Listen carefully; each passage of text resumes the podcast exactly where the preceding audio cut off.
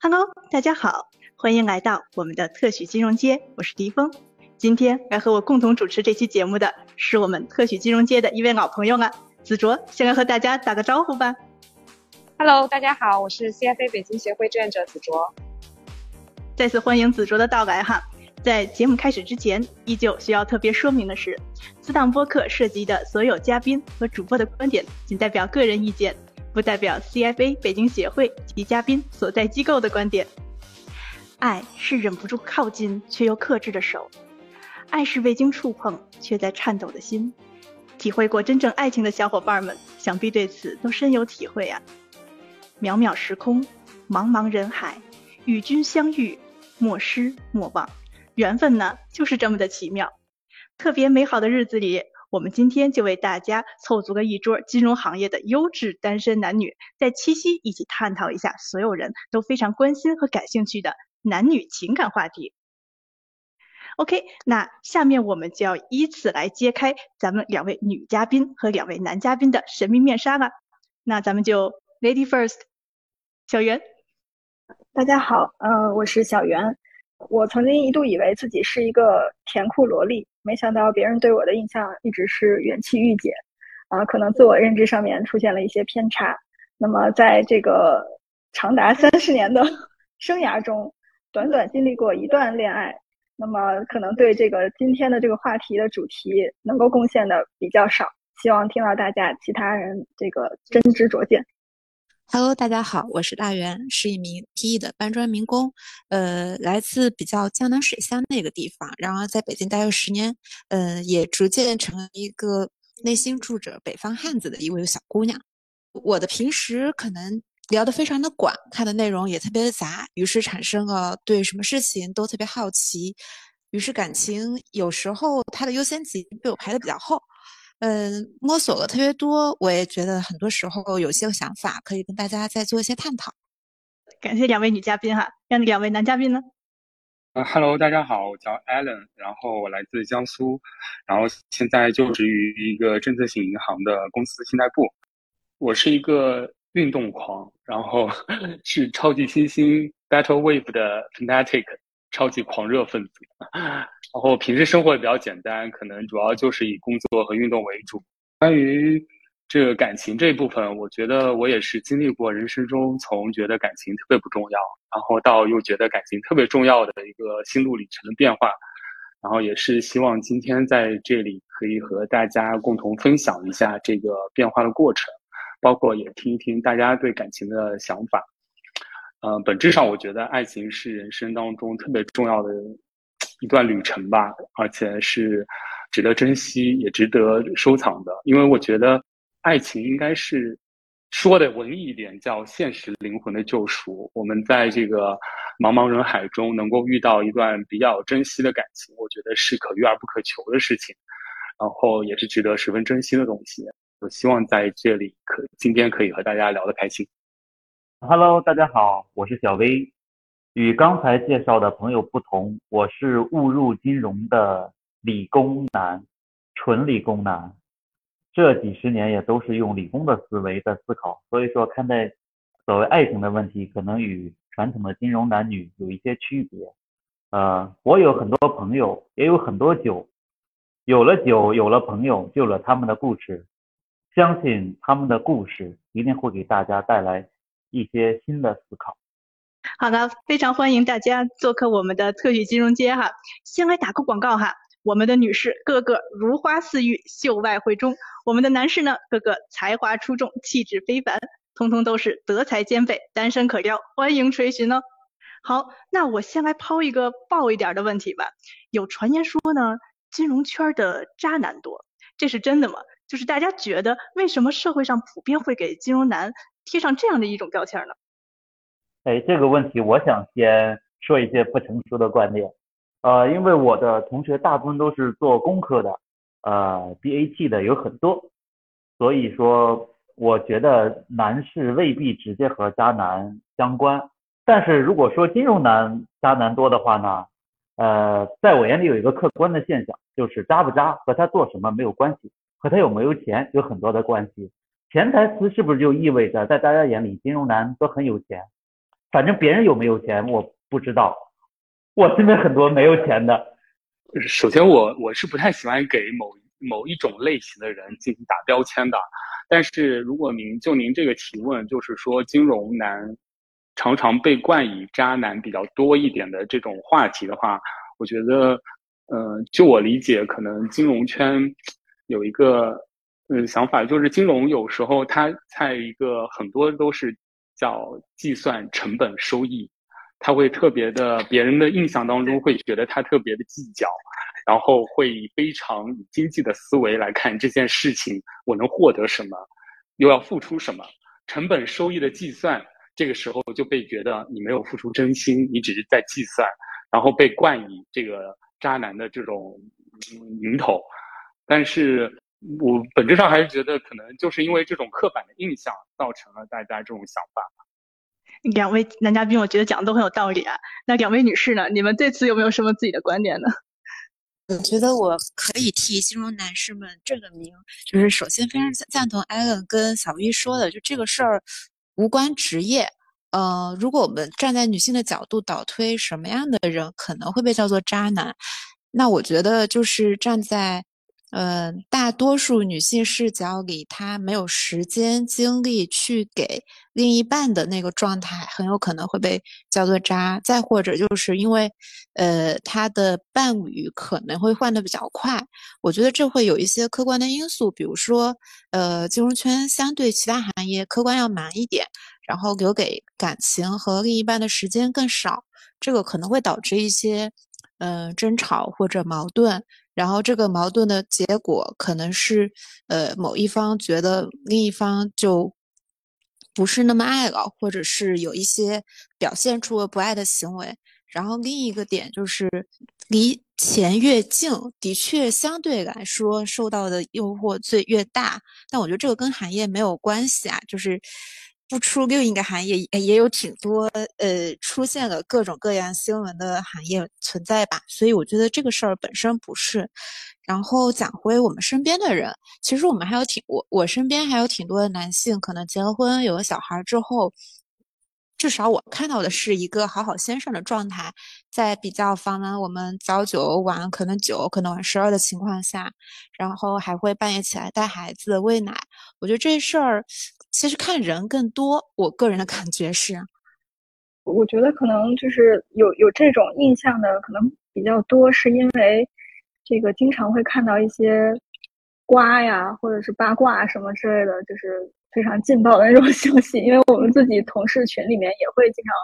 传阅一些这样子的，比如说什么就因为某一件这个不好的事情就做成 PPT，然后广为流传，或者是一整个文件啊带图文资料的这种。所以可能就是在金融圈这样子，因为大家很多人就可能本身是你一个专业出来的，然后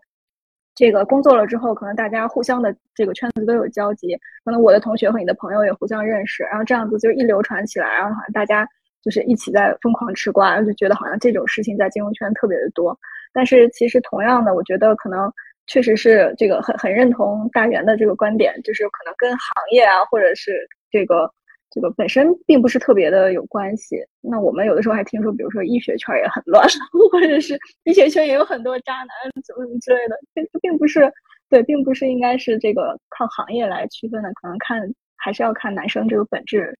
好的，那既然咱们都说到行业了，那咱们要不要先让大家了解一下咱们金融行业它的一般的真实的生活和工作的状态到底什么样的？还有就是你们觉得金融行业的人大多是什么样的性格？普遍来说吧。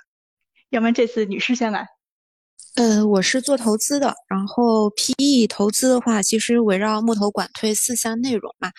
呃，募资可能会接触很多的 LP 去推介我们基金的产品，然后投资就是大家外界了解的比较多的去搜寻项目，然后去做尽调。呃，在尽调觉得 OK 的情况下，可能会就具体条款去上协商。如果达成一致，会投资。呃，投资之后比较重要的，嗯，叫做管理，也叫做赋能，就是对于 portfolio 里的项目去做不断的 review 和不断的支持。然后那最后，那作为金融非常重要。一部分就是退出，呃，给自己的 LP 去。做那个换来收益了。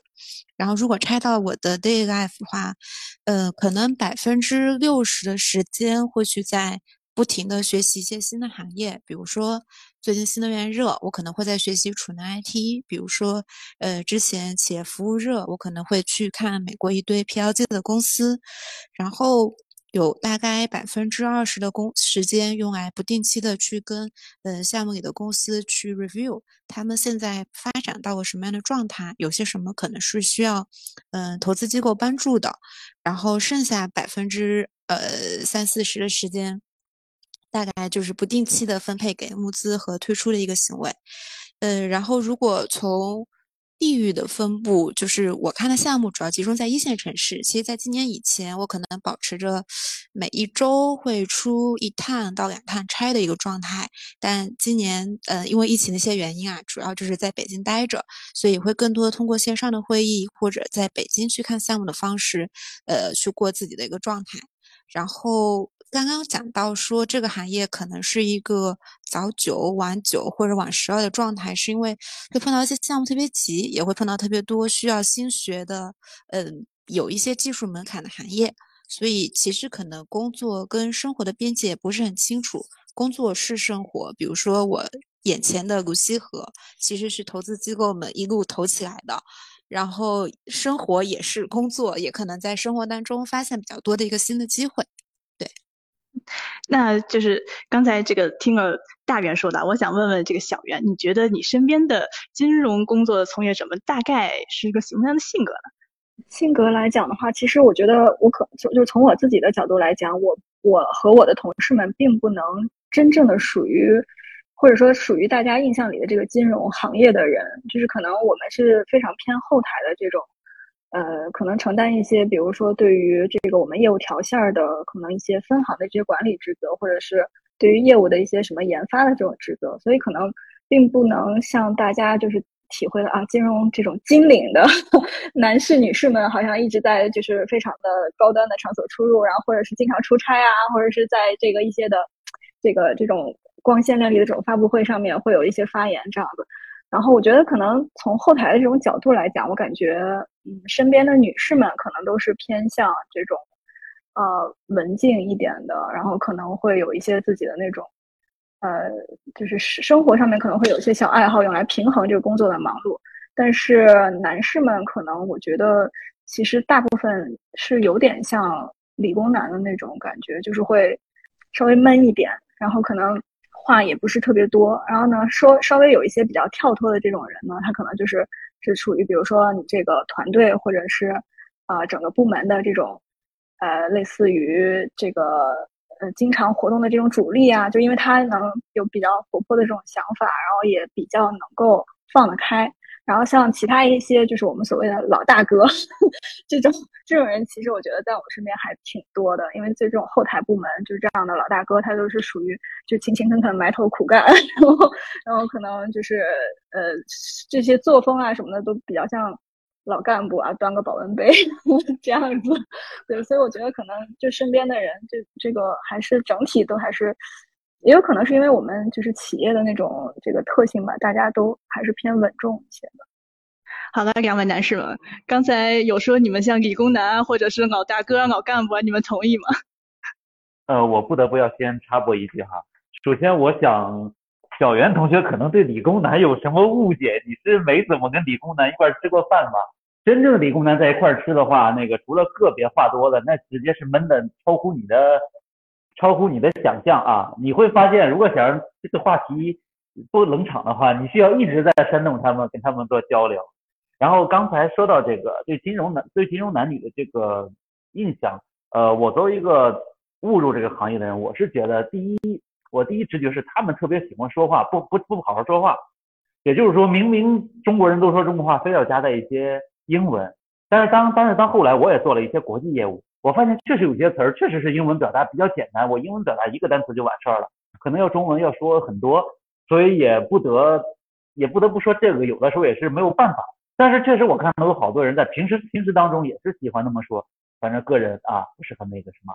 然后再说到这个他们的工作特点，呃，因为像我我是做实业的，我接触的这个身边的人倒是跟小袁有点像，都是还是呃做的事情都比较实际，不会说给别人画饼，或者说不会说是空手套白狼，或者说是为了把别人钱拿来给自己做自己的事情。呃，我是见过有做证券的朋友，有一个特点，他是做乘坐的。我们吃饭，他永远背着电脑。我们聊的嗨的时候，突然间不好意思，打开电脑，他要给他们 boss 回个东西，有可能就是呃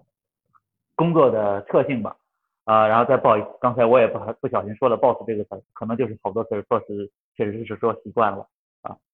我把话题拉回到这个这个渣男啊，包括这个行业谈对爱情的看法来啊。我觉得首先，嗯。我觉得金融是，嗯，涉及到现在，因为所有的行业它都得关于钱，有钱的地方就必然有金融，所以金融行业是一个涉及面特别广的行业。就像刚刚小袁说的，他可能每天、每周，然后每个月都在不同的行业里面去做项目，一个项目接着一个项目。所以我觉得金融行业有一个本质的特点，就是它涉及的面比较广，它有很多的新鲜感。那回到这个感情方面来说，如果一个人的工作，呃，长期的处于一个不断的更换行业、接触不同的行业、有不断的新鲜感冲击的时候，他可能他的个性上也会觉得需要有这种新鲜感的刺激，需要一个项目接着一个项目去做。那在这个过程当中，他养成了这种工作习惯之后，是不是带入到感情里面，他就会，呃，没有办法，或者说没有能力去处理一段长久的感情？因为首先，咱们回到刚刚说什么渣男，或者呃说对感情不太认真的这种人啊，嗯，我们定义一下渣男。我觉得定义渣男的话，首先“渣”这个词本质上是说他没有办法对一段感情持续的投入，或者说没有办法去经营一段感情，他很善变啊。那其实我们到这个也算是呃。年纪稍长，经历过感情了之后，我们都知道人的感情其实很善变的，啊，但是呢，你在能不能克制住自己的感情的变化，同时呢，又愿意去为这个长久的感情去经营，这是你的意愿。那呃结结合到金融行业的这个特点，它可能就持续的需要一种新鲜感的刺激，那它可能就没有办法很认真的投入一个，或者说认真投入之后呢，又不断的转换。那可能就会造成一种印象，觉得金融圈的男的比较善变，比较容易，呃，喜新厌旧之类的。嗯，我是这样觉得，就是这个行业的特性和这个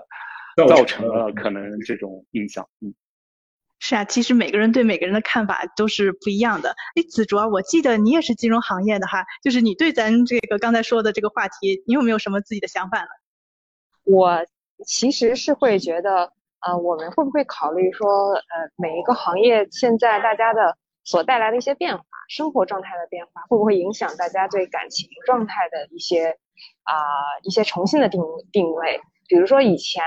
可能对渣的这个定义来讲，以前我们是会考虑到是不是在婚姻出轨啊，还是怎样怎样？那未来现在是不是也有可能会啊，大家对它的概念有一些变化呢？啊，那我会也很想去问一下，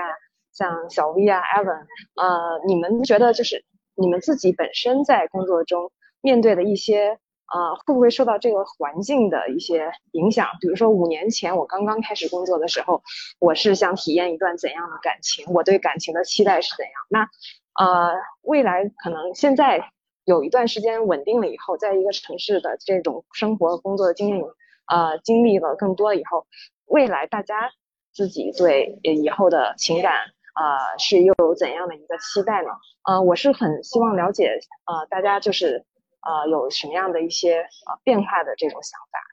嗯，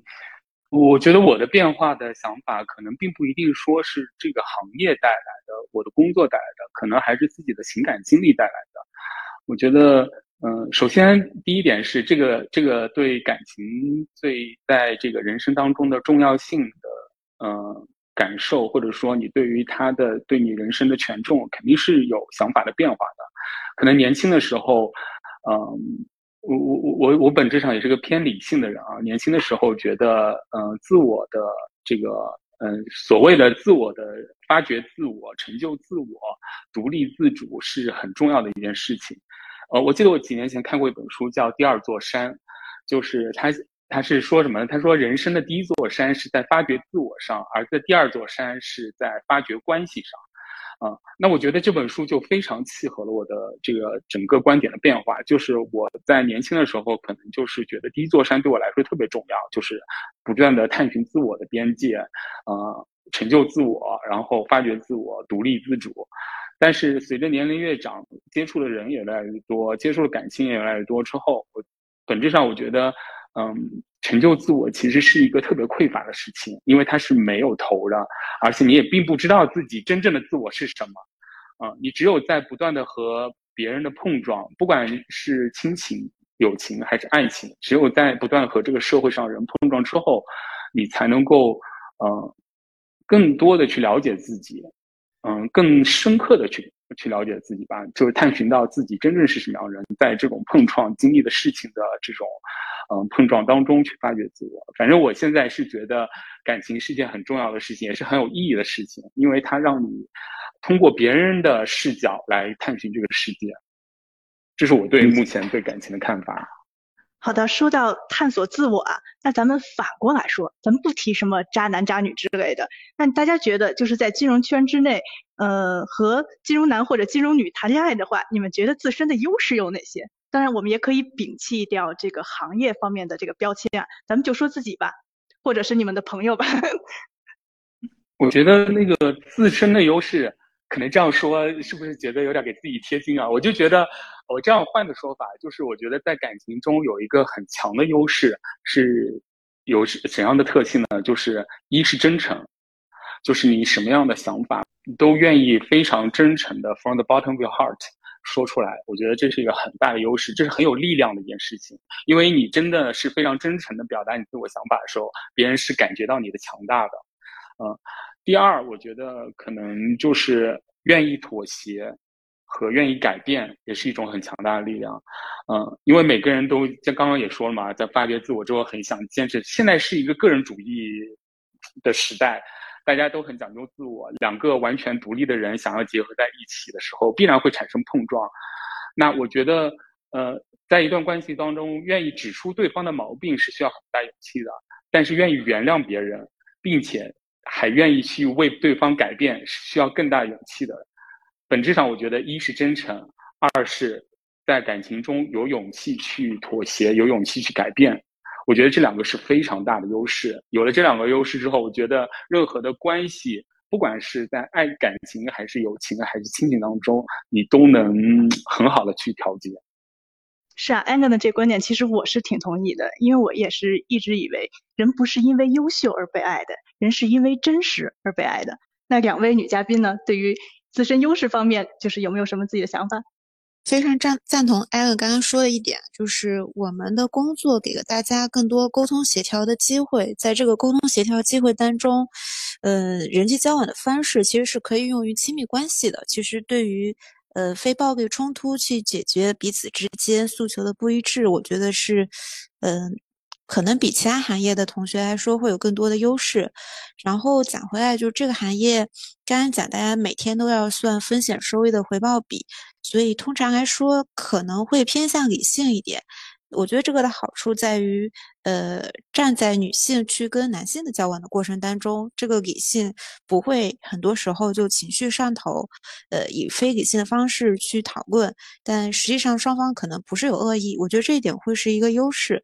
呃，然后。嗯，还有点的话，可能是因为大家平时接触的人比较多，讨论的事儿也会比较多，所以相对的话题会更多。就大家要了解宏观经济，了解各个行业发生的变化。那好处在于，可能比如刚刚像那个小黑讲到，如果碰到了一个不是很善言辞的理工男，那话题的挑起一方可以在金融女这一块儿。会相对的有话可聊，也更相对的容易跟大家聊到一起去。啊，我突然想到有一个例子，啊，身边朋友的例子，想给大家分享一下，也蛮有意思的。就是啊，一位财经媒体的同行，他跟我讲说，啊，曾经和一位非常优秀的做一级市场的金融的男士去约会。那其实最后约会几次之后，虽然他们没有进一步在啊往前走，失败的原因主要是认为。这位女女生朋友觉得，哦，这个男士每次在约会的时候都只会跟我讲工作上的内容，他怎么去看案例，甚至还会带着电脑、带着 PPT 讲项目上的一些事情啊，我觉得听起来还蛮啊，还蛮震惊的，就是啊，会觉得。呃哦，他即便是事业上或者工作上收获的结果很多，哎，他为什么在用工作的这个思维来处理感情上的问题呢？嗯，所以也想听听大家的看法。我是想接着刚才那个大元的这个话，就是说这个情绪稳定这个方面，我觉得这个可能是，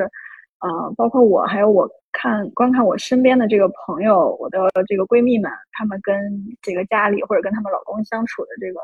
方面，我觉得可能。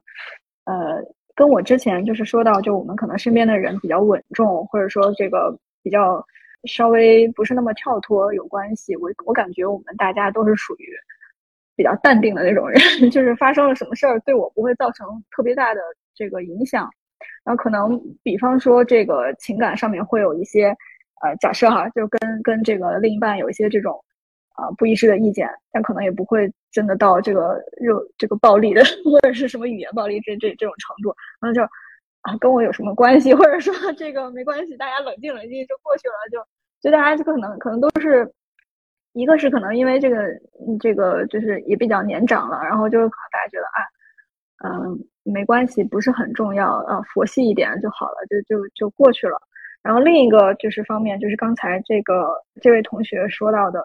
就是可能我我觉得我觉得女生就是呃不不说金融吧，就是就说就说女生从现在的我感觉新时代独立女性这个角度来讲，可能就是男生对于我们的这个这个重要的程度也是有有一点可能逐步在下降的这种感觉。我觉得可能从我自身来讲。我现在我的业余生活当中，就是需要去做或者是想做的事情，真的是太多了。就是可能工作上面都不一定，工作上面可能去承担这些事情都已经能够消耗我非常大的精力。我不会再花更多的精力去想我要怎么样这个去特别好的去维护一段这个感情，或者说我要花太多的时间、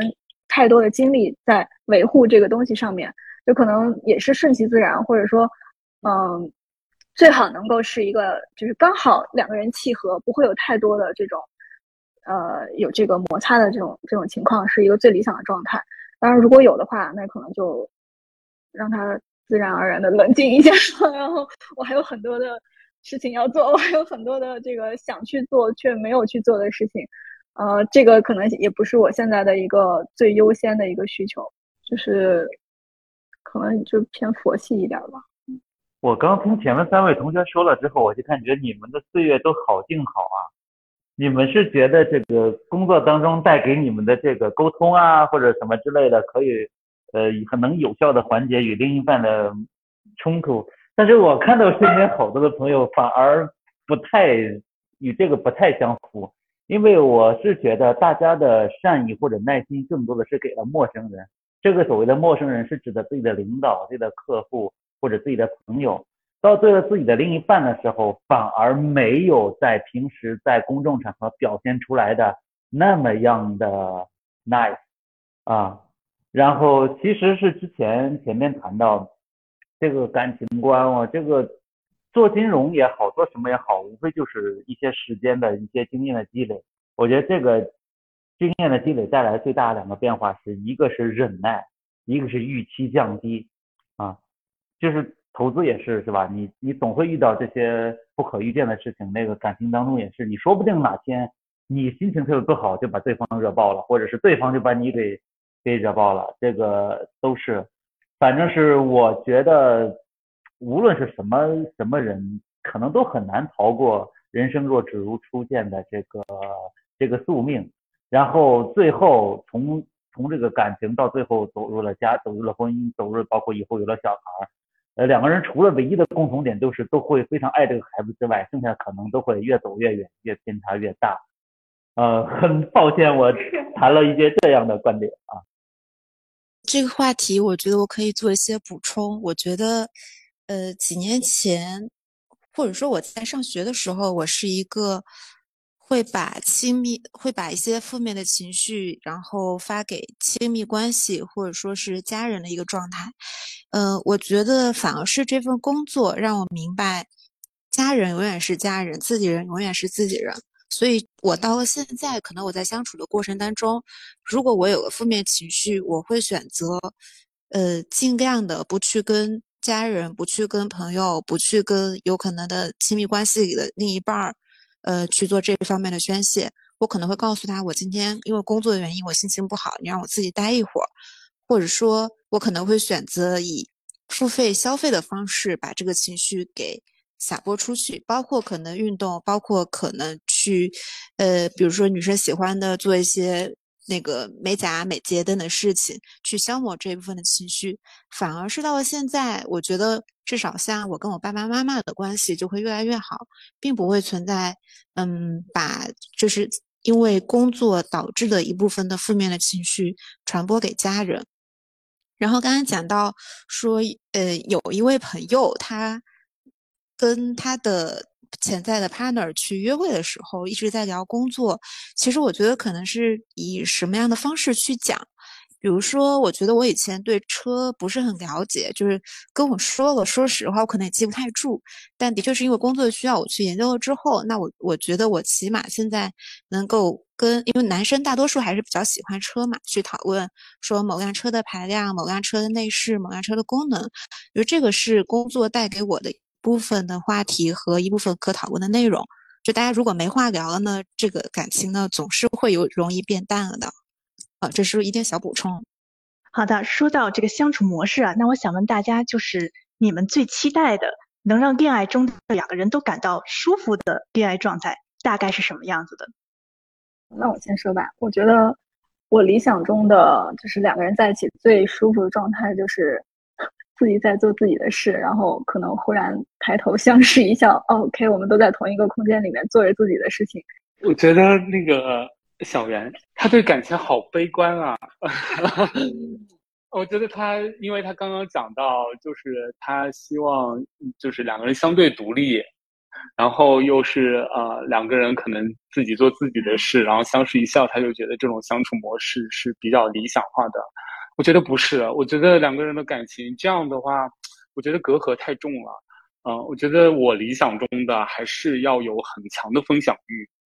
要不断的，包括刚刚说，他说，呃，负面情绪可能并不一定想让这个另外一方去承担。那我觉得，嗯，可能这种想法是对的，但是这种想法有一个负面是什么呢？就是对方觉得，那我是你最亲近的人，为什么你的负面情绪不分享给我？对对，嗯，能理解，能理解。我觉得这也会造成一种不安全感，嗯，就是觉得好像我在你生命中不太重要一样。很多东西都在于一种分寸感吧，其实很难拿捏。但是你这个拿捏的过程，可能就决定了你是谁，你们这段关系属于什么样。我看到小薇有话说啊。哦，艾伦同学，这个这个变化让我大吃一惊哈！我也想说一下我的呃我的想法，就是首先是你无论分享好的也好，坏的也好，你得知道哪些点是你跟对方有共鸣，哪些是对方没共鸣。可能比如今天我要是你要是跟我哎骂领导说，我也觉得这个事还挺好，还我也想跟你一一块吐槽。那好，但是万一是你说他做了一件你认为很缺德的事情，但我觉得还好啊，那这个就没有必要没有必要任何分享嘛。你就跟你的闺蜜跟你的朋友爱跟谁跟谁说去，不要跟我说。你说了之后我也不会支持你，我我反而觉得可能别人是对的。就是你要找准的点嘛，不是啥都需要跟别人说的。我是这一点我有点看。觉得小袁这个观点会让相处的比较轻松，就是大家是一种有限亲密关系嘛。那个好的时候也特别好，那个分散的时候也聚是一团火，散是满天星啊。你愿意干啥干啥，你也不用管我；我愿意干啥干啥，我也不用管你。需要一起一块去干的，再一块去。呃，其实我特别想问大家一个问题，就是我们刚才谈论的可能是会啊，在于冷静期，就是怎么维持、维护、推进相处的这个状态。我就很想问一个有。呃，原始冲动的问题就是什么情况下你才会想啊，为了爱情冲动一把？就是任何爱情的开始都是靠这个原始的相互的吸引开始，都是以冲动来开始，所以这个冲动的过程可能是很短暂的。然后这个冲动里面的表达，包括你们两个人有没有相想进一步了解的欲望，可能就决定了你们两个有没有从冲动到相知的过程。然后在相知的过程当中，两个人的相处、互相的了解，可能就是有没有从相知到相识、相认，想要再走在一块儿的这个这个决定了这个。嗯，但是我觉得冲动是一切开始的源头。我我赞同你这个冲动是一切开始的源头，但是表达冲动的这个方式确实会很不同。像是比如说，呃，如果是看电视啊，这个一个人在公开场合大声喊一句“某某某我爱你”啊，这个这个还行。但如果身边来一个这个，我会觉得啊，脑子可能有点失散。反驳是在于，我觉得冲动是在现代社会非常稀少、稀缺的东西。嗯，我觉得现在人都太克制，都太理性了。反正如果我现在遇到，如果我还有冲动的可能，如果发现我发现我自己还有冲动的可能，我是会很珍惜自己这部分感情的，因为我觉得这很不容易。如果我发觉另外一方就是我，即使看到别人有很冲动的时刻，我也觉得那个人会散着光。我赞同那个艾伦说这点，就是我觉得可能大家现在这个社会上，真正的去因为冲动而去爱一个人的，呃，发生的概率越来越低了。呃，我之前有个朋友，他说他的关系当中是他主动表白的，因为他觉得他碰到了一个人，这个人，嗯，可以，因他觉得他可以因为他而改变一些，去呃主动的开始尝试自己这个关系了。我觉得这个呃发生的几率本身就很低，所以遇到应该珍惜。然后如果扯回到。什么时候可能会有这个冲动？我刚刚开玩笑说，可能到已经到了没有冲动的年纪了。但是如果倒回来，什么样的情况下可以冲动？那有可能他不像，嗯，几年前学生时代的时候是一个，呃，一见钟情的那么种类型。现在可能会更加渐进，嗯，因为他的一个某一部分特征，我对他，嗯。觉得这个人是有意思的，又因为进一步的交流，就觉得这更加有意思。嗯，不一定有个很明确的 bar，这个人的有意思程度到了哪里，但是他会有一个点，是到了这个点之后，我希望跟这个人有更长久的有意思的关系。我觉得那个时候会是我打算去开启一段关系的一个点。嗯，有人觉得冲动很重要啊。但是我听到有一种另外的观点，是他们会觉得两个人在一起是需要恋爱技巧的。所以我想问大家，就是你们觉得我们需要一下经营感情的技巧，或者说恋爱技巧吗？或者说你们有没有一些朋友们的身边的或成功或失败的恋爱经验可以跟我们大家分享一下的？呃，我想先问那个几位朋友一个问题，就是呃，主持人说到了这个恋爱成功，那么这什么算恋爱成功啊？是最后？走到了婚姻算恋爱成功吗？还是说是这个很开心的维持了一段时间算恋爱成功？哎，那这个就得看你对恋爱是怎么理解的，看你是不是把恋爱和婚姻呃当成一件事情，还是当成两件事情。如果当成两件事情的话，那恋爱成功太容易了，恋爱开心是件挺简单的事情，而如果牵扯到后再下一步的话，可能就会没有那么简单和轻松了。那好，那咱们就说，我们如果想让恋爱开心的话，那你需不需要有些什么，就是经营感情方面需要特别去投入的，还是让它随自然而然的去发生就 OK 了？啊，我我觉得可能确实是需要一些这种，呃，技巧也好，或者说是一些方法也好，这也是我为什么刚才说，就是就是因为这些技巧或者方法都是需要你。动脑去 耗精力去维护的，去去去做的这样的一事一件事儿，所以刚才我说就是可能不会有太多的精力，或者说不不太愿意放太多精力在这个维护啊，或者说去想怎么样跟一个比如一个新的人相处，就是达成和谐的这样一个状态，就是所以我觉得其实这个这个是一个必要的一个动作吧，但是可能也是一个需要仔细去想，或者是真的要花一些精力或动一些脑子去去做的事情，嗯，必要性是有的。但是做不做嘛，要看吧。呃，我有一个，不管是恋爱还是婚姻，或者是不管是金融行业还是非金融行业，呃，都适用的方法，有话直说，有事赶紧沟通。呃，就是大家可能会听过一句非常俗的话，就是我想要一一颗苹果，你却给我送一颗梨。就很多时候。不管是在恋爱还是在婚姻跟家庭相关的相处当中，大家会以自己理解的方式去爱对方。我身边的朋友的们的例子，比如说大家因为。呃，什么时候去步入婚姻的殿堂？可能男方会觉得我需要给另一半准备好一个比较好的物质条件，比如说，呃，可能在生活的城市有房，比如说工作相对稳定就要结婚。而女方会认为，我觉得我们俩已经感情稳定到可以往下进入，呃，法律认可的那个阶段了。就是大大家其实都是出于爱对方的角度去设想这个问题，但如果没有这层的沟通，很有可能会发生一些不必要的误解和争吵。所以，就我的经验和我的观察，就是有事儿说事，然后大家尽量能够比较直白的把问题摆在台面上去做沟通。嗯，我觉得可能呃，我觉得他小文的意思应该就是更坦诚的沟通吧。我觉得这是。坦诚的沟通是我觉得是任何怎么说，应该是任何技巧的最本质的技巧，就是在他之上的任何技巧，其实都是要基于这一点，就是你更坦诚的说出自己的想法。我好像最近看了一本书，叫什么“找个人说说话”，就是讲了一个心理医生和她的男友恋爱了七年，然后突然之间这个男友就提出了分手，她不太理解，她觉得他们的生活。非常平稳，非常顺利。为什么他突然之间就提出分手呢？啊，一当然，因为这个心理医生他是本来就有个小孩的，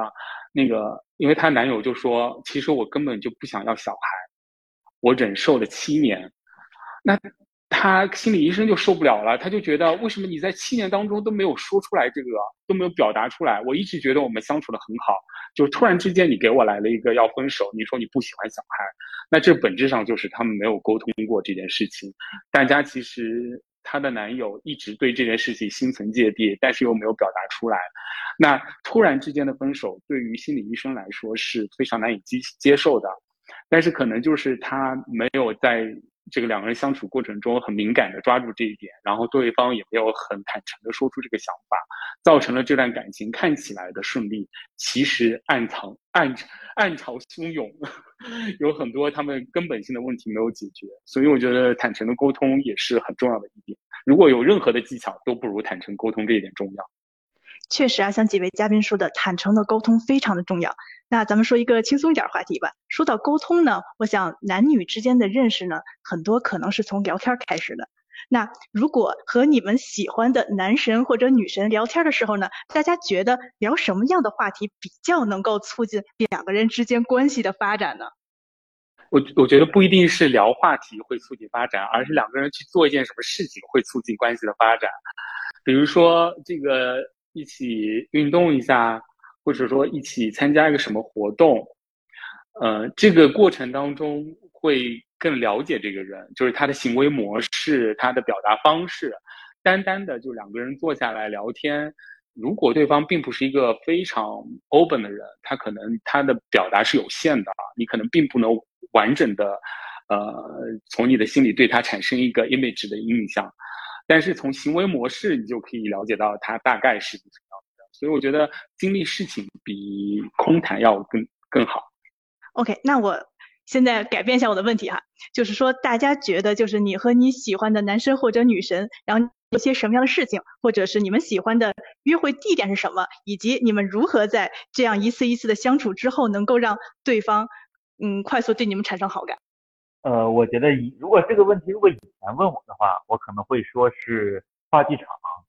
啊，因为是看话剧是一方面，并且看完之后对这个东西的品评和这个交流，这是另外一个方面。但是现在的话，我个人觉得有一个场合非常适合，就是去玩一局剧本杀，然后时间也是有时间也足够长，四五个小时，而且你会看他这个这个人，首先看他聪不聪明，然后看他这个。擅不擅长这个表达，擅擅不擅长隐藏，就会觉得会能看得比较清楚。因为好多时候，如果是这种逻辑上的笨，或者是这种呃情绪拉这个共同关拉这个队友啊，这个同盟关系的这种能力比较差的话，这种时候是能够看得出来的。我看这个艾格非常兴奋，你是经常去玩吗？没有，我我没没有玩过剧本杀。我是对于他刚刚说的这个看他。就是他是不是笨拙或者聪明？这个我我这我可能觉得有保留的意见。嗯。那可能这个就是说，因为这个问题，这个这个想法是我想嘛，可能是不同的人对特对人的特质要求不一样。有的人喜欢这个人非常的漂亮，可能就漂亮往那一坐我就很开心了。有的可能喜欢他的那个审美比较高雅，有的可能喜欢什么，反正在我这儿我是觉得笨的人我通常不会太喜欢。但是我觉得就是，嗯，我我有一个朋友，就是他是一个很聪明的人，但是他。在早年狼人杀还流行的时候，经常视频蓝，然后爆蓝。然后我问他：“你为什么这样？你这样我们蓝队友没法打了。”然后他说：“他觉得这个村民们打的太辛苦了，所以他选择让这个游戏降低点难度，也让大家都能够讨论得下去，把这个局势推的情况。”但我觉得他可能是一个比较极端的个例，会。不一定能通过一场游戏来辨别这个人是否聪明啊，因为就是如果撇开这一层，他跟一群高玩玩的时候，他可以很呃玩的很好。然后回到这个话题，呃，其实我不是很擅长这个问题，就是跟什么样的人做什么样的事情。嗯，就是这个话说的可能有点自满，因为我碰到的人大多数都是他们主动找上来的。说实话，我不知道我是因为我的什么事情和我做的、说的什么话，让对方产生了一些我们可以进一步聊聊的想法。所以我觉得可能就不会存在一个放之四海而皆准的回答吧，就是做什么样的事，聊什么话题，取决于。呃，你是一个什么样的人，对方是一个什么样的人，只要以大家舒服的方式去展现自己，其实就都是 OK 的。然后，无非是有什么样的方式是在男性和女性当中都相对能够比较舒服的。嗯，我我觉得就是我比较赞同小薇的这种观点吧，就是可能通过一些，因为我觉得可能在一些这种稍微有一些这个激烈的。嗯，这种不管是肢体上也好，还是这个话语上也好的这种碰撞，可能更容易拉近两个人的关系。就是不管是比如说你去有这种行动性的，比如密室逃脱啊，或者是语言上的这种这个这个剧本杀、狼人杀也好，但我我我我玩的其实并不是特别好，我不知道是不是我可能不太聪明，但但是就是就是我我觉得就这种有一些这样的活动，就是双方是有非常多的这种互动的，是比较好的。就是如果。嗯，比如说，可能光是在微信上面聊天啊，我就会觉得，或者坐下来吃饭喝茶一起聊天，我就觉得是其实是有点尴尬的。然后有的时候，比如说跟，呃，可能家里朋友或者什么有有有过这样的相亲的这种介绍一个男生啊，然后直接去开始聊，我就觉得特别特别尴尬，我也不知道该该该说什么。然后有的时候可能碰到就比较内向的男生。就变成了好像从头到尾都是我一个人在，因为我不想让他 冷场，就是一直是我在叽叽喳喳的在说。但是我觉得可能这个并不是我的本性，嗯，就会觉得有点累。所以我觉得可能通过活动去，双方去这个这个建立一些彼此的这个熟悉起来，或者了解一下这个人的平时的为人处事啊，或者他这个呃语言表达，或者他的这个身体协调能力什么之类的，我觉得。还还蛮好的，我觉得可能对我来说，就是密室逃脱，呃，还挺挺有吸引力的，或者包括一些这种互动的性的这种，就是打打什么乒乓球、羽毛球这样子比较好。啊，对对对，小袁说的这个互动性，这是刚才我没有表达到位的这个地方，确实是。然后我再补充一个小故事啊，就是这个剧本杀这种，这只是我刚才脑子突然想到的，但这个。不能老不能老跟那个恋人或者是喜欢的对象一块玩，因为玩久了之后你们会成为了战友，而不是成为不了恋人。那个子卓以前经常玩这个剧本杀之类的吗？啊，我其实还也想问小 V 来着，就我们去年开始不是也有参加一些飞盘的这个活动吗？我个人还是觉得，哎，在运动中，尤其是。呃，类似像团队的运动中，是不是尤其是男生女生可以一起玩、一起产生碰撞和团队协作的这种活动中，你会发现很多人不同的呃兴趣点啊，或者是他的性格特点。然后，但很有还有一个比较有意思的点，就是其实我也想在 Q 大家，就是你生通常肯定是你可能会喜欢有啊，发现某一个某某某某一定的就是某一部分的喜欢的对象。就是有一些特质的人，然后你可以单独去怎么样去建立跟他深入去做一些互动的啊联系呢？然后或者是大家再往前一步说，啊，大家现在在从事呃行业都差不多的这个工作的话，都是像在金融啊或者是服务行业，呃，你们还有通过什么样的其他的渠道去认识新的呃，就是超出自己平时圈子里的这样的优秀的男性青年啊、女性青年吗？除了像剧本杀呀、活动啊，然后还有一些校友圈子呀，啊，然后就是在有限的这个时间范围内吧，反正我自己还是会觉得我很喜欢去运动中去多认识一些朋友的。呃，插播一条广告，CFA 的茶话会是一个非常有效的途径，亲测有效。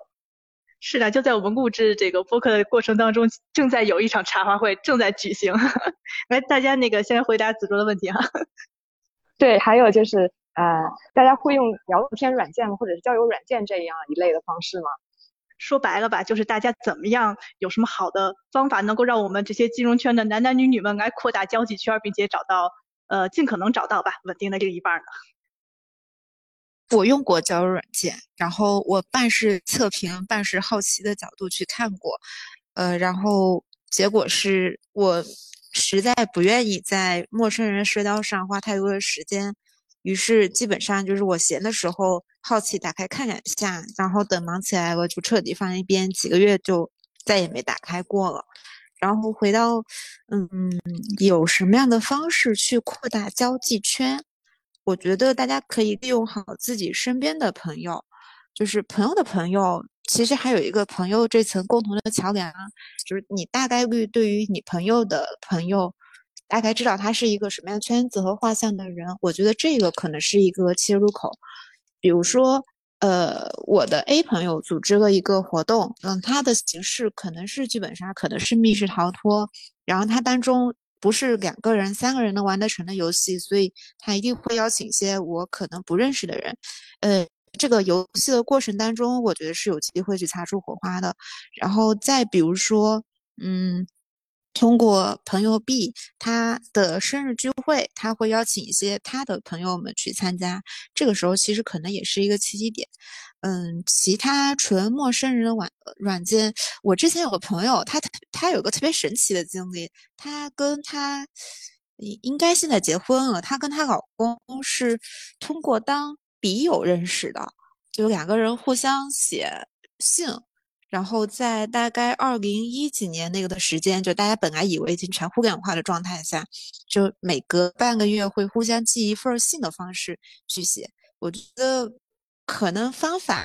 啊会有很多，就是大家去找一些自己，我还是回到那个点上啊，就是大家找一些适合自己的比较舒服的方式去开展，其实可能会更合适。然后我。作为一个单身狗，我身边有人问我怎么样，能不能给他去介绍一个合适的人？我说，就是你想要的画像的人，我不一定清楚，但我可以给你一个思路，你去找你觉得身边在稳定恋爱关系当中，且这个关系是你想要的那个人，你去问他的另一半是否还有一些类似的单身的朋友去介绍给你。我觉得或许这可能也是个思路。我觉得本质上还是结合自己的爱好吧。然后刚刚子卓问到，我记得刚刚还问到，就是为什么有一个交往在金融圈，他的一个朋友，就是那个男的一直在跟他聊工作。其实我本质上我是觉得金融圈的人其实是很匮乏的，就是他们因为占据工作的时间很多，所以他了解的东西都是他的工作，嗯，所以但是他又很想把这个谈话进行下去的时候，他就只能聊他最熟悉的东西。嗯，所以我觉得还是要人要更丰富起来，就是结合自己的爱好，拓展自己的边界，然后认识，通过爱好去参加一些活动，认识人，我觉得应该是相对来说比较好的一种方式吧。那 Allen，其实我从你的刚才这段话中，我能理解出来，这就是为什么金融圈的单身的人多的原因吗？就是因为工作太忙了，是吗？一个是工作太忙，就是还有一个他。可能工作忙了之后，他就容易被陷在自己的这个工作所营造的这个氛围内，营造一种比较，嗯，也不叫光鲜亮丽，就是一种永动机的感觉，就是他一直在这个项目滚项目的进行当中，好像觉得人生很充实，造成一种假象。其实我觉得这种充实是一种匮乏的表现。呃，我是有点同意的，还我还有一个个人的想法，就是因为就跟人的幸福学，幸福是你的邻居决定的一样，这个金融圈，尤其是北京、上海这种地方，它整体的这个婚恋的时间都比较那都比较晚，或者说是这个单身的情况比较多。如果你身边的朋友只有你一个人是单身，大家都已经是成双入对的，那你肯定会增加这方面的这个动力。而如果大家普遍都是这个情况，那大家既然都这样，我也不慌。所以说就是也有这个邻居的效应，个人感觉。嗯，那我有一个问题啊，就一般来说，金融男会喜欢什么样的女生？还有金融女会喜欢什么样的男生呢？我我觉得可能就是就是从从自自己的这个喜好角度来讲，我可能是喜欢那种就是比我应该要强势一些的，然后或者说嗯，不管是工作也好，或者是其他方面或者爱好方面也好，就是能让我有崇拜点的那种地方，我觉得会比较戳我的那个点。然后呃，性格方面吧，可能也是喜欢稍微这种。我觉得，我觉得今天为什么我刚才说，我觉得我身边的这些同事们就是比较 像老大哥或者老干部，我就觉得他们好像都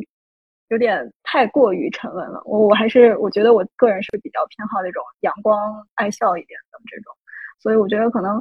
呃，就是经常有的时候闺蜜会开玩笑，就说你喜欢那种人早就没有啦，或者说，呃，你也你也考虑考虑老大哥这样子的呀，或者什么，对对 对，就是。就是我觉得可能，就有的时候那个长辈们会说：“哎，你不要要求太高啊，或者或者怎么怎么样。”但我觉得就是戳人的那个点，就是你没有戳到那个点上，就真的是很难去就再有进一步的这种进展。所以我觉得我个人来讲，可能还是嗯比较比较喜欢，就是我刚才所说的这种这种有这些特质的，或者能够让我产生崇拜这种心理的这种。那有没有想过多接触一些其他行业的这个帅哥们？有过啊，嗯，其实我我之前就是念了一个在职研究生，是读艺术学的。然后当时其实啊，这个并不是出于什么目的要去念，就可能是因为自己本身可能对这个稍微有点兴趣，就想去学一学。然后后来学了之后，发现其实艺术学跟我本身所想的这些，比如说什么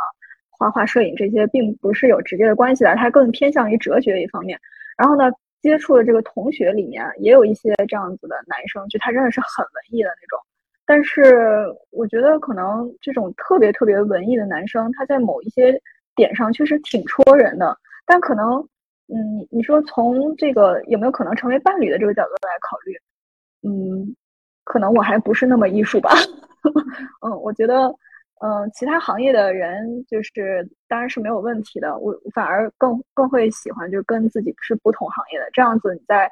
呃聊的一些话题上面，就是你除了工作之余聊的一些话题，你可能有一些契合的点。那在聊工作的时候，你也不会觉得很无聊，或者是我们一直在说同样的事儿，我们一直在讨论同一个，比如什么政治经济的问题啊之类的。我觉得不同的行业其实挺也挺戳人的。那大元有没有什么喜欢的这种戳人类型的男生？呃，我觉得我就是可能那个点会更泛，就是希望这个人是有某一方面是一个 shining 的状态，能够吸引到我。但他让我觉得他 shining 的点可能会比较宽泛，有可能会来自于他所处的工作，呃，他做到了一些我觉得看起来比较厉害的事情。也有可能是因为他唱歌好听，做饭好吃，嗯，我我觉得可能对我来说，只要是一个他是在认真生活的人，然后某一个领域上在努力的去践行他所想要达到那个状态，这个点会吸引我。嗯，我是完全没有预设什么标准的人，我也不愿意去预设标准，因为我觉得这不是以一个理性的分析可以决定的事儿。有很多东西都是情感上的，呃，你的接受，并不是理性可以分析出来的。我更愿意去遵从那种冲动的想法，嗯，就是叫不可言说。我可能是天蝎座，就是很追寻那种不可言说的，我也愿意去，就是嗯，追寻的这这条路。所以我是完全不给自己预设任何标准的人。对艾伦这句话，我。感触特别深，因为我曾经就跟我跟 Allen 共同的好朋友说过，我特别想知道什么样的女生最后能把 Allen 给降住啊。然后这这是这是这个，刚才至于这个问题嘛，其实我刚才也在也在想，呃，对我而因为这个东西肯定是没没有一个标准的，因人而异，确实，反正于我而言，我是不喜欢那个比较绿茶的，比较不喜欢心机太重的啊。还是因为现在嘛，就现在这个社会都整体比较偏中性。反正我个人还是觉得男生就是男生，女生就是女生，吧还是喜欢女生气气质比较重的女生。好啊，听众朋友们，大家都听到了我们四位优秀男女嘉宾的这个标准啊。还是那句话，呃，单身可撩，欢迎随行。七夕节也要到了，我们要为会员呈现出一个展现我们呃会员们啊人生爱情观的这样的一期栏目，也特别希望大家能找到自己特别理想的另一半，无论说我们是有自己。原始的这种荷尔蒙冲动的对象也好，还是说我们要找到一个细水长流、润物无声的这种感情的关系，我觉得都是只要适合自己的、自己感觉到开心的、幸福的，然后这段关系对我们能增加自己的人生体验感跟幸福感的就好了。嗯，是啊，说到这个七夕节呢，其实，在七夕节这个当口呢，有一个所有情侣间都逃避不了的事情了，那就是互送礼物。那假如在七夕或者你心爱的他的生日或者一些特殊的节日和纪念日的时候，那男士们和女士们分别会选择送给你的另一半一件什么礼物呢？好好想一想哦。这个问题有点难，因为这个问题我觉得艾文回答应该会有很多的亮点。我就我只说一个反例。之前我同有一天，我一个同事，一个女同事非常生气，然后我说：“好好的，你生什么气啊？”啪，把手机截屏给我，咔咔咔，好几个这个微信红包的这个接收的账面。我说：“给你钱你不高兴是吗？”他不是，我老公我我男朋友现在越来越敷衍了，就给我发了五个两千的红包，这就完了，也不给我买东西。然后我当时就说：“我我去，这个东西这这么好的男生，你介绍给我行不行？”我也不明白为什么给了他，不是说是钱的问题啊，就是说这个男生确实是没给他买礼物，可能也是忙或者没怎么着，他已经把可能买个礼物可能只需要花一千块钱，他可能给了他更多的钱来让他自己选一个自己喜欢的这个行为，我想问问在座的朋友们，是个很招人反感的事情吗？我觉得挺好啊。其实我觉得看人，就是我们回到那个坦诚沟通来说啊，呃。可能你的这位同事，他的另一半是觉得，既然我以前买东西有可能买不对了，比如说我给你送彩妆，结果送了个你特特别不喜欢、特别不合适的颜色，你还要埋怨我，我那那我干脆给你钱，让你自己来买，然后买的礼物其实也是我用我的钱、我的心意送给你的方式。但你不满意，我觉得这个可能是你的女同事不怎么开心的点啊。然后，呃，这个话题，嗯，我我觉得可能也不止在。送给自己的另一半方面，然后我觉得是很难，就是给合适的人去送合适的东西。我可以分享一个我的办法，就是我平时会关注一些比较新奇的小玩意儿和部分公众号，他们其实会推呃一部分可男可女可能会用得到的一些那个礼品，然后我会把它收藏起来，然后时不时的导出来看看，可能哪些人适合。我甚至会给他去做一个备注，呃，这个人快生日了，他可以在未来这个时间里，我可以考虑去送他这个东西。然后，如果是我的伴侣，说实话，我也觉得男性东西很难送，就是男孩子们喜欢的都太贵了。就是如果非要送一个可接受的价格范围内又符合对方心意的东西的话，嗯。可能还是要朝着实用主义，但又兼顾一部分女性的审美这个角度去送东西吧，我觉得可能会更合适。然后也可能想听听，就是男士们到底喜欢什么东西这个话题。我可能觉得，嗯，我觉得送礼是一个很难，确实是一件挺难的事儿。但是，呃，我有一个原则，就是双方送东西一定不能是同价值的东西。嗯，因为我觉得同价值的东西是距离感特别重的，像，因为嗯，如果比如说你们是普通的商业的，或者说是呃有交易的，那送同价值的东西其实就是一种利益的交换。我觉得情侣之间一定不要送同价值的东西，同价位吧，你可以再分不同次。来总体上把握这个价值，但是你不要每次在同价值的交换。我觉得，呃，我有一个小经验，就是我很喜欢送那种就是叫新奇艺术啊，这是不是打广告了？就是新奇艺术有一些小雕塑，我觉得那个都挺好看的。我觉得，嗯，我觉得审美是一个是是人的叫什么原始的冲动。我觉得有时候你送送嗯实用主义的东西的时候，不太容易能够把握住对方到底喜欢什么，这就造成了困扰。就是刚刚说的，我喜欢红色呃什么什么色号的口红，结果你送了另外一个色号的，可能我被对太难把握了。那你不如从审美的角度去出发，送一个觉得美的东西，嗯，一种雕塑啊，或者画啊，或者什么东西之类的。哎，两位女嘉宾会喜欢吗？我觉得我可能还是蛮喜欢这种的，就是因为从我自己的角度出发，就是可能自己本身有这个技能，然后如果我比如说考虑给这个这个朋友或者是另一半送礼物的话，我也会考虑画一个自己自就自己画一幅画，或者是自己做一个手工什么样的这种东西。呃，然后从自己希望收到的礼物的角度来讲，我觉得可能呃用心这个确实是一个比较。这个比较好的一个一个一个点，就不是说这个价值是多少。比如有一段时间，我曾经就是特别沉迷于，因为那个可能看了什么什么电影之类的，就特别沉迷于学古筝，然后就就就确确实是去学了。学了之后呢，然后就可能会不停的去看那些配件什么的。然后当时就曾经脑子中突然出现过一个就是念头，就闪现而过，就是哎呀，如果我的另一半要能。看到，比如说我用的这个古筝的这个指甲不是很好，然后他突然送了一副非常好的指甲，我一定会非常的开心。就是这种小点，就是我会觉得就是可能是比较用心的这种，就也不一定是非常这个名贵的东西，但是就是用了心的这种就会很好。嗯，那我有一个问题啊，就是假如说你的男朋友送给东西你不喜欢，你怎么办呢？就是还是会表示非常开心，但是还会告诉他，哦，我不喜欢这个，你下次不要送了。然后，然后或者说可能也确实是会，呃，比如说明示一下，我我想要一个什么东西，你不如下一次送我这个吧。那男士们想法呢？就是如果说你心仪的另一半他送给你的东西，嗯，你感觉不是特别喜欢，或者是你觉得他是不是有点浪费钱呢？那这种情况下，你像怎么样去表达给他呢？然后我有个疑问哈，就是你说好，既然男生觉得送礼物困难，女生也觉得送礼物困难，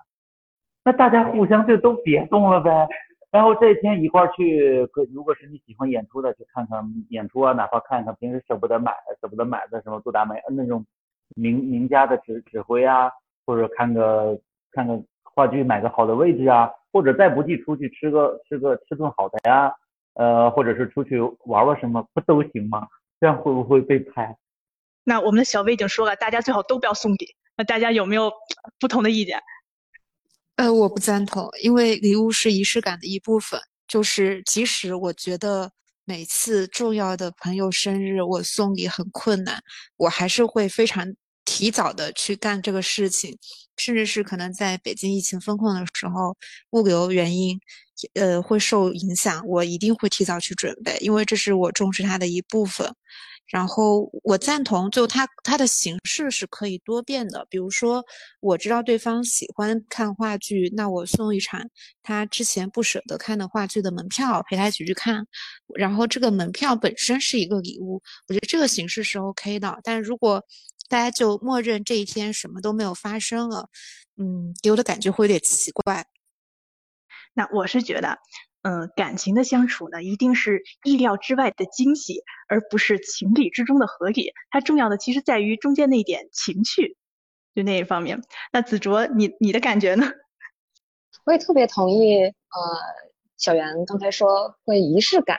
就是仪式感可能，呃，回过头会去看哦。如果说这个是我们认识几个一百一百天，然后一年、五年、十年这样子一步步。它算是一个见证吧。然后另外我还想到就是，呃，刚才小 V 说，呃，互相在一起，然后可以说吃顿饭。其实爱情本身也是会，呃，也有人会经常说叫饮食男女嘛。然后大家各有喜欢不行，但是人间烟火气息的，什么东西好吃，什么东西好看，啊，那是不是也可以一起去分享这种不同的感受呢？然后还有就是，呃，另外，呃。还有就是，呃，Allen 这边说到，呃，审美力的问题，我觉得，呃，两个人互相吸引之间，本身也可能是因为审美力的水平相当是一致的。我们对社会的观点看，呃，看法，然后对，呃，人文的看法，然后或者是哪怕对一些理性的一些逻辑上层面的分析，它是一致的。然后或者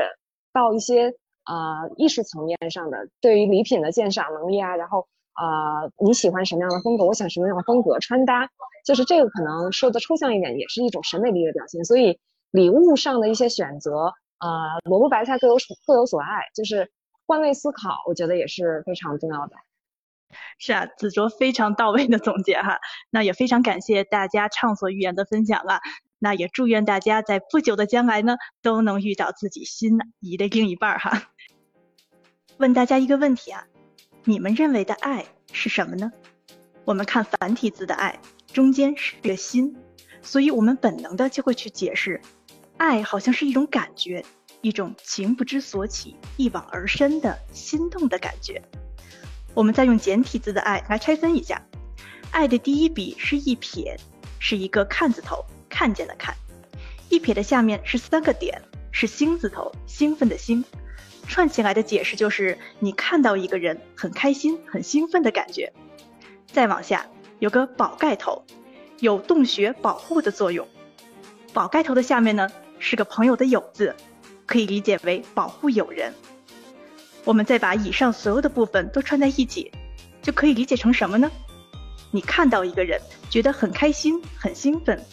每一次看到他都是，你就想保护这种友情，所以我们把它称之为爱呀。于是乎，我们就都明白了，爱是一种无私的、不计回报的付出，是你对于他的责任，是你对于他的理解和包容。记得以前有句话是这么说的哈。如果你喜欢一朵花儿，你会把它摘回家；而如果你爱一朵花儿，你会为它浇水。归根究底，喜欢是自私的，而爱是无私的。所以，爱的基础应该是尊重。我爱你，我没有把它摘下，我尊重你。而爱的升华应该是成就。我爱你，我会为你浇水。我看到你变得更好，我也会很开心。那爱的本质是什么呢？是互相欣赏，彼此成就，而不是索取。欣赏一个人，始于颜值，敬于才华，合于性格，久于善良，忠于人品。祝愿所有期待爱情到来的朋友们，都能与命运中那个同样独立、优秀且有趣的灵魂，最终不期而遇。好了，大家对爱情和情感这个话题还有什么想说的？欢迎在评论区留言和我们交流。或者还有什么好的选题，也可以在评论区提出来。如果你们喜欢这期节目，还请多多点赞、打 call、收藏、转发，支持我们哦。如果大家还想收听我们的往期节目，可以在各大音频播客平台搜索“特许金融街”或者“北京金融分析师协会”，订阅和关注，那真是对我最大的鼓励了。想获取本期图文推送和进一步了解我们的朋友们，可以继续关注协会的公众号。北京金融分析师协会。最后，再次感谢所有俊男美女们的到来，我们下期见，拜拜。